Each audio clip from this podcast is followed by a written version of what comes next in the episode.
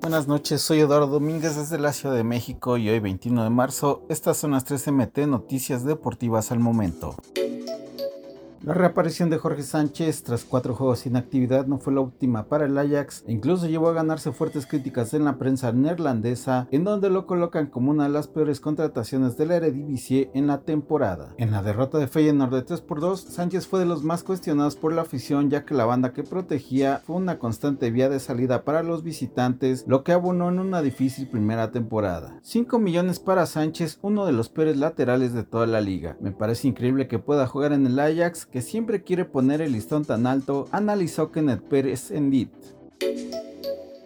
Este martes el Club América Femenil confirmó que Scarlett Camberos no jugará más con el club ya que dejará México y se mudará a Estados Unidos debido al acoso digital del que fue víctima. A través de un comunicado, el conjunto de Coapa informó que está trabajando para que la delantera continúe su carrera en el Angel City FC, equipo con sede en California y que forma parte de la National Women's Soccer League. En apoyo a la solicitud de nuestra jugadora Scarlett Camberos y buscando contribuir a su recuperación psicológica y emocional, los clubes América y Angel City están en proceso de alcanzar un acuerdo para su transferencia, informó el club azul crema.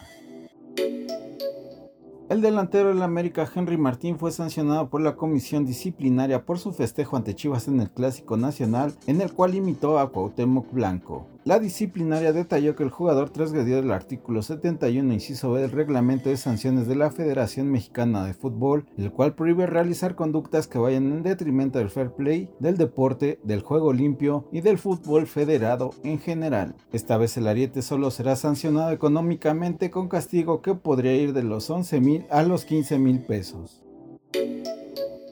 No olvides suscribirte para recibir la información deportiva más relevante del momento. Esta y todas las noticias las puedes encontrar en mediotiempo.com y en todas sus redes sociales.